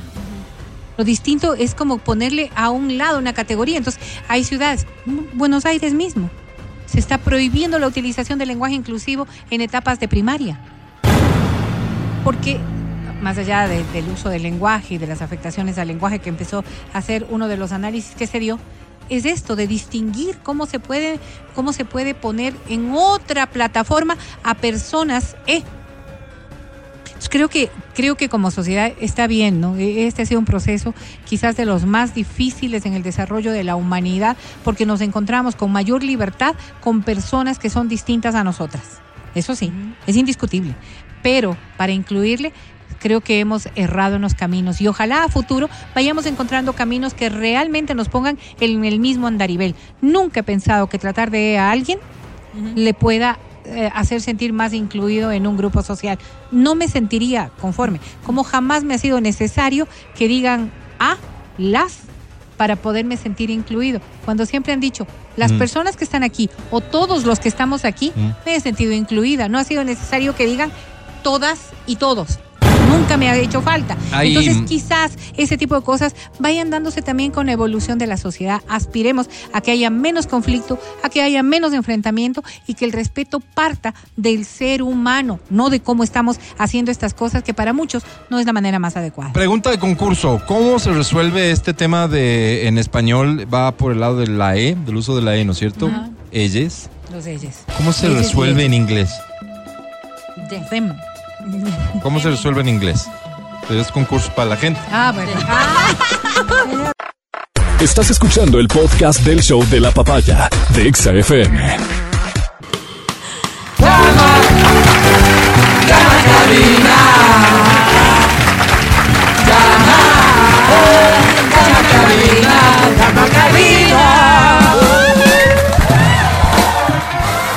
No, dicen con it. No. No, no. es- Qué feo. Cosa. Por favor, No. eso no se dice. No, con it no. A mí si me vas No. a decir it, dime cosota. De hecho, sí, se resuelve Eso puede ser. con them. Itzota. El them que era utilizado para ellos allá, entonces them. eh, eh, es lo que se está utilizando allá. Hay cursos que se les da de capacitación a las personas que trabajan en atención al público para que comiencen a manejarse con todo esto, porque allá una queja en este sentido y olvídate. Oye, pero se cambió también lo de Disney, por ejemplo. La ¿Qué? utilización de aquello. Hubo algunas quejas de esta persona que recibía a los niños en uno de los espectáculos de Disney que tenía una clara apariencia de ella siendo un él y en este proceso inclusivo y hubo algunas quejas respecto de cómo se manejó aquello. Es decir, cuando queremos ser inclusivos tenemos que tener también una sensibilidad tan extraordinaria para que si bien puedes dar la bienvenida a alguien que se siente incluido de esa manera, no vayas a dañar a otro que se siente agredido de esa manera. Qué complicado, ¿no? Qué complicado. Súper jodido. Oye, Sí, aquí nosotros complicado. casi tan jodido como lo que estamos, lo que está pasando en cabina en este momento, porque tenemos la obligación de regalar boletos para el concierto de Maná y de Pablo Alborán. Gracias, ¿De Alberto. Acuerdo? Tengo para Pablo Alborán y para Maná. Quisiera Gracias. saber quién es fan de Pablo Alborán. Yo, yo, yo, yo, mírame. Mírame, Alvarito, aquí estoy, mírame. Ok, bien. Quisiera saber quién es fan de Maná. Yo, Yo. Alvarito, mírame. Pero ¿qué pasa? Mírame, Alvarito, mírame. canciones. A ver, espérate un segundo. Esto no lo voy a hacer público, o sea, no tienen por qué hacerlo público, Sí. pero te voy a pedir que te definas. Porque No, vamos a ¿cómo? colocar una canción. Ya. Esto en virtud de que hoy no tenemos academia. Lo entenderás, ¿no? Hoy no tenemos academia que te evalúe cómo puntuamos. Entonces, lo que va a pasar es lo siguiente. Vamos a colocar una canción para que la interpretes y me mandes una nota de voz Ah, cantándola. Ok. Ya. Esas notas de voz irán hasta Ambato, en donde está la academia. La academia evalúa y nos da de vuelta a los ganadores. Pero necesito que te definas si quieres boleto para el concierto de Maná o boleto para el concierto de Pablo Alborán. O sea, pones la canción y dices abajo entradas para. Me mandas la nota de voz y luego me mandas un mensajito en texto diciendo para Maná, Listo. para Pablo Alborán. Facilito. ¿Está claro? Ya.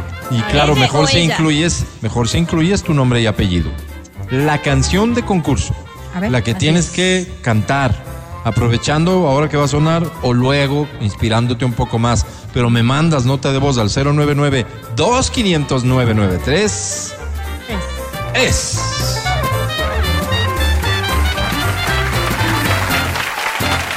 Es esta, ¿qué dice así?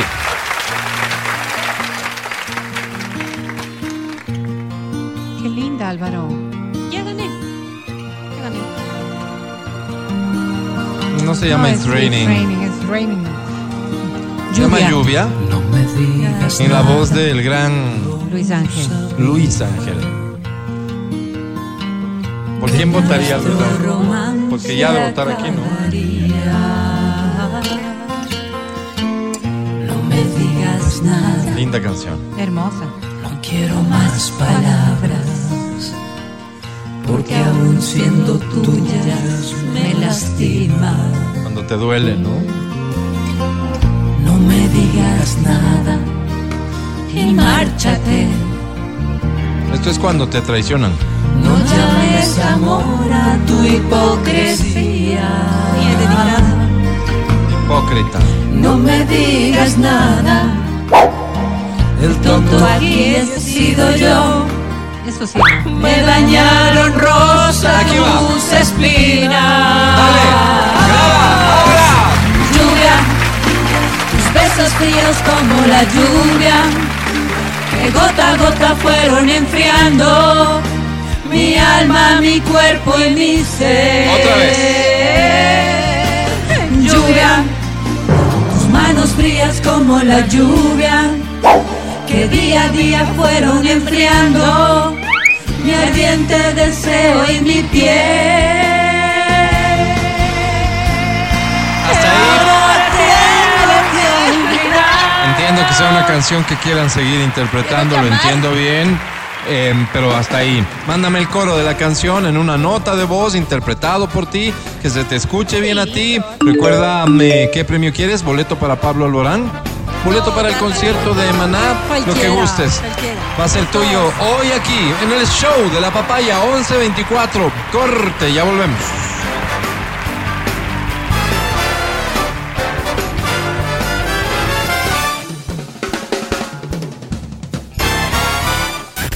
Canta Cholo Canta es un producto original del show de la papaya que entrega premios como ningún otro segmento de radio y que te pone cara a cara con el éxito y la fama. Sí, probando micro. 1, 2, 1, 2, 3. Canta Cholo Canta. 1, 2, 3, 14. Sí, sí. Hola, hola, probando. 1, 2. Hola. Suscríbete. Este es el podcast del show de la papaya. En este mundo cada vez más loco con cada loco zapado de coco. Noticias locas, noticias locas, noticias locas. Contadas en la papaya. Ah, de cuenta que esto es inevitable, o sea, tiene que suceder. La respuesta no es no, es que a mí no me pasa, es que yo confío en mi pareja, es que a mí no. No. ¿Qué pasó? Ya, si tuvieran que elegir un lugar en donde encontrarle para enterarse a su pareja está siendo infiel, eh, ¿qué lugar sería? O sea, que, que le trinquen Sí, la... tú le vas a encontrar a tu pareja siéndote infiel. ¿Qué lugar sería el... El ideal. pero dame como... O sea, No. no, es el ideal, pero No. preferirías, digamos, que sea ese lugar.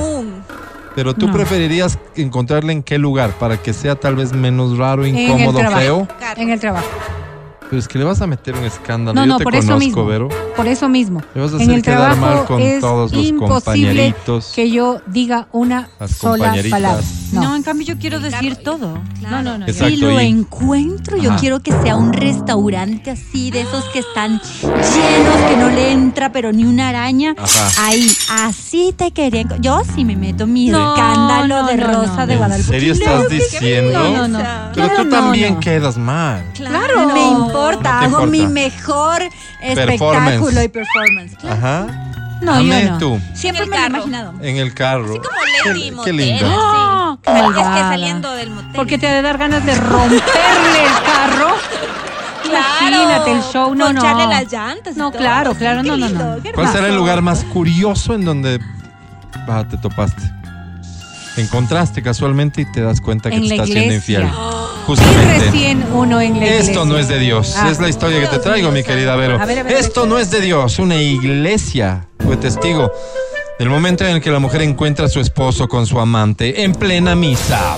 Sinvergüenza. Un fenómeno viral en redes sociales alcanzó su punto cuando un video revelador capturó el incómodo momento vivido por una mujer al descubrir que su esposo estaba con su amante en una iglesia en Brasil. Wow. Como diría el, el curita en Que Brasil. Dios te perdone. Bom dia, meus irmãos. La mujer protagonista involuntaria de esta dramática situación compartió, sin embargo, el bochornoso descubrimiento en la red social X. El video muestra al hombre infiel abrazando a su amante en plena misa, probablemente en la iglesia local de dicha ciudad en Brasil. Sin embargo, el rostro del hombre se pone totalmente pálido Claro, al ver a su pues. esposa acercarse a la escena, soltando de inmediato a la otra mujer.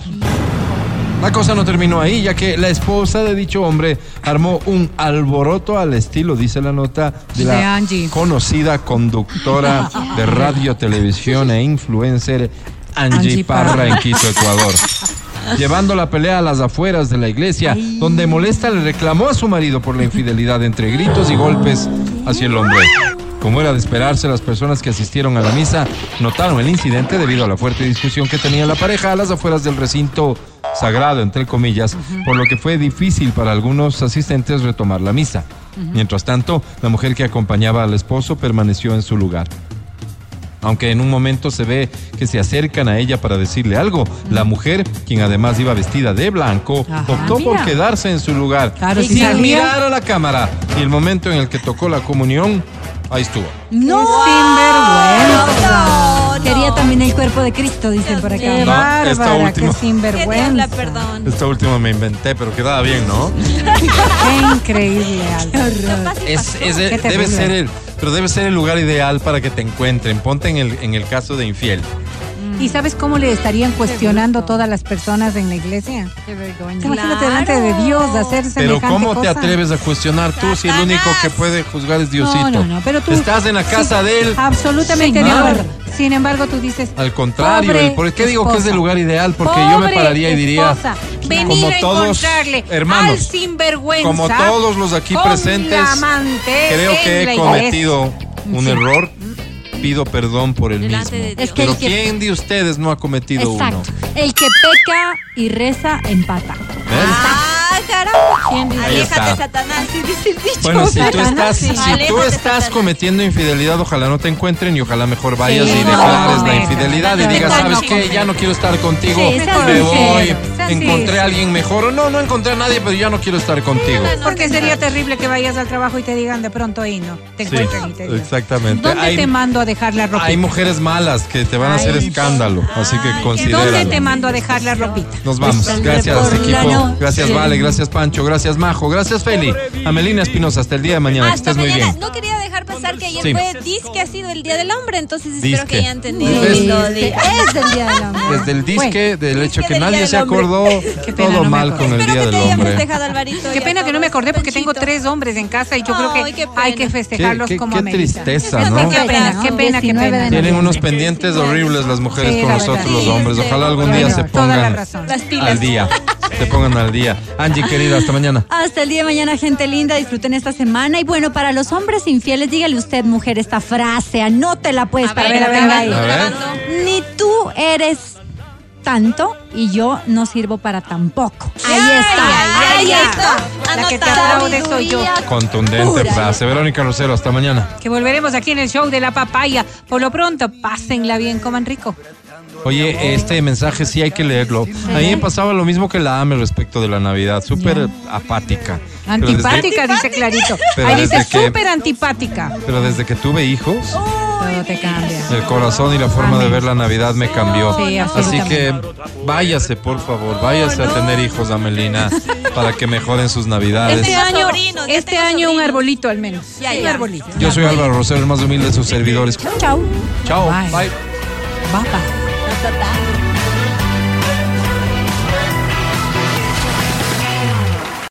Hasta aquí el podcast del show de la papaya. No olvides seguirnos y habilitar las notificaciones para que no te pierdas nuestro siguiente programa.